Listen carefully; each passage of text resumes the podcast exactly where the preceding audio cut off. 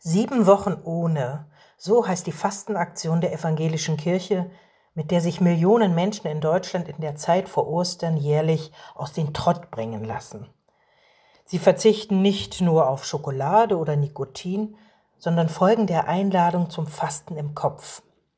Sieben Wochen lang die Routine des Alltags hinterfragen, eine neue Perspektive einnehmen, entdecken, worauf es ankommt im Leben. Aber sieben Wochen, 40 Tage, das ist ganz schön lang. Ob ich das schaffen kann?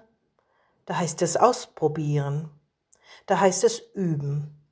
Und genau so lautet in diesem Jahr das Fastenmotto. Üben, Ausrufezeichen. Sieben Wochen ohne Stillstand.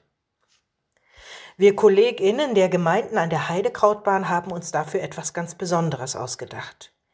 Wir wollen unseren Alltag durchbrechen, privat oder auch in der Arbeit, und eine Woche lang etwas ganz anders machen als sonst. Also was könnte das sein? Zum Beispiel im Talar in den Supermarkt zum Einkaufen gehen.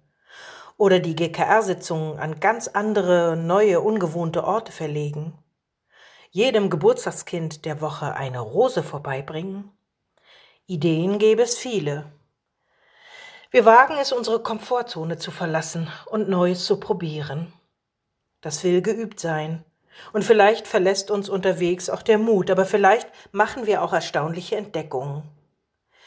Wir haben gedacht, in diesen sieben Wochen ein Fastentagebuch zu führen und hineinzuschreiben, welche Dinge wir in den einzelnen Wochen ganz anders machen, bewusst anders machen als sonst. Corona hat uns ja gelehrt, dass scheinbar Selbstverständliches nicht so sicher ist, wie es schien. Unser Alltag war bis jetzt ganz schön durcheinandergewirbelt, Daher haben viele von uns vielleicht sogar Übung darin, loszulassen und Neues zu üben. Und das muss gar nicht laut, gar nicht spektakulär sein, darum geht es nicht. Ich denke daran, dass Jesus selbst 40 Tage in der Stille und Einöde der Wüste war.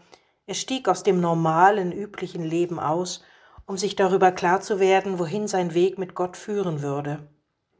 Jesus übte Enthaltsamkeit, Stille, Abgeschiedenheit, nicht um ihrer selbst willen, er trainierte, er übte ein und ging dann gestärkt seinen Weg weiter. Wir wollen Sie mit unseren wöchentlichen Beiträgen ermuntern, Neues zu üben, und wir sind gespannt, was geschieht, auch mit uns.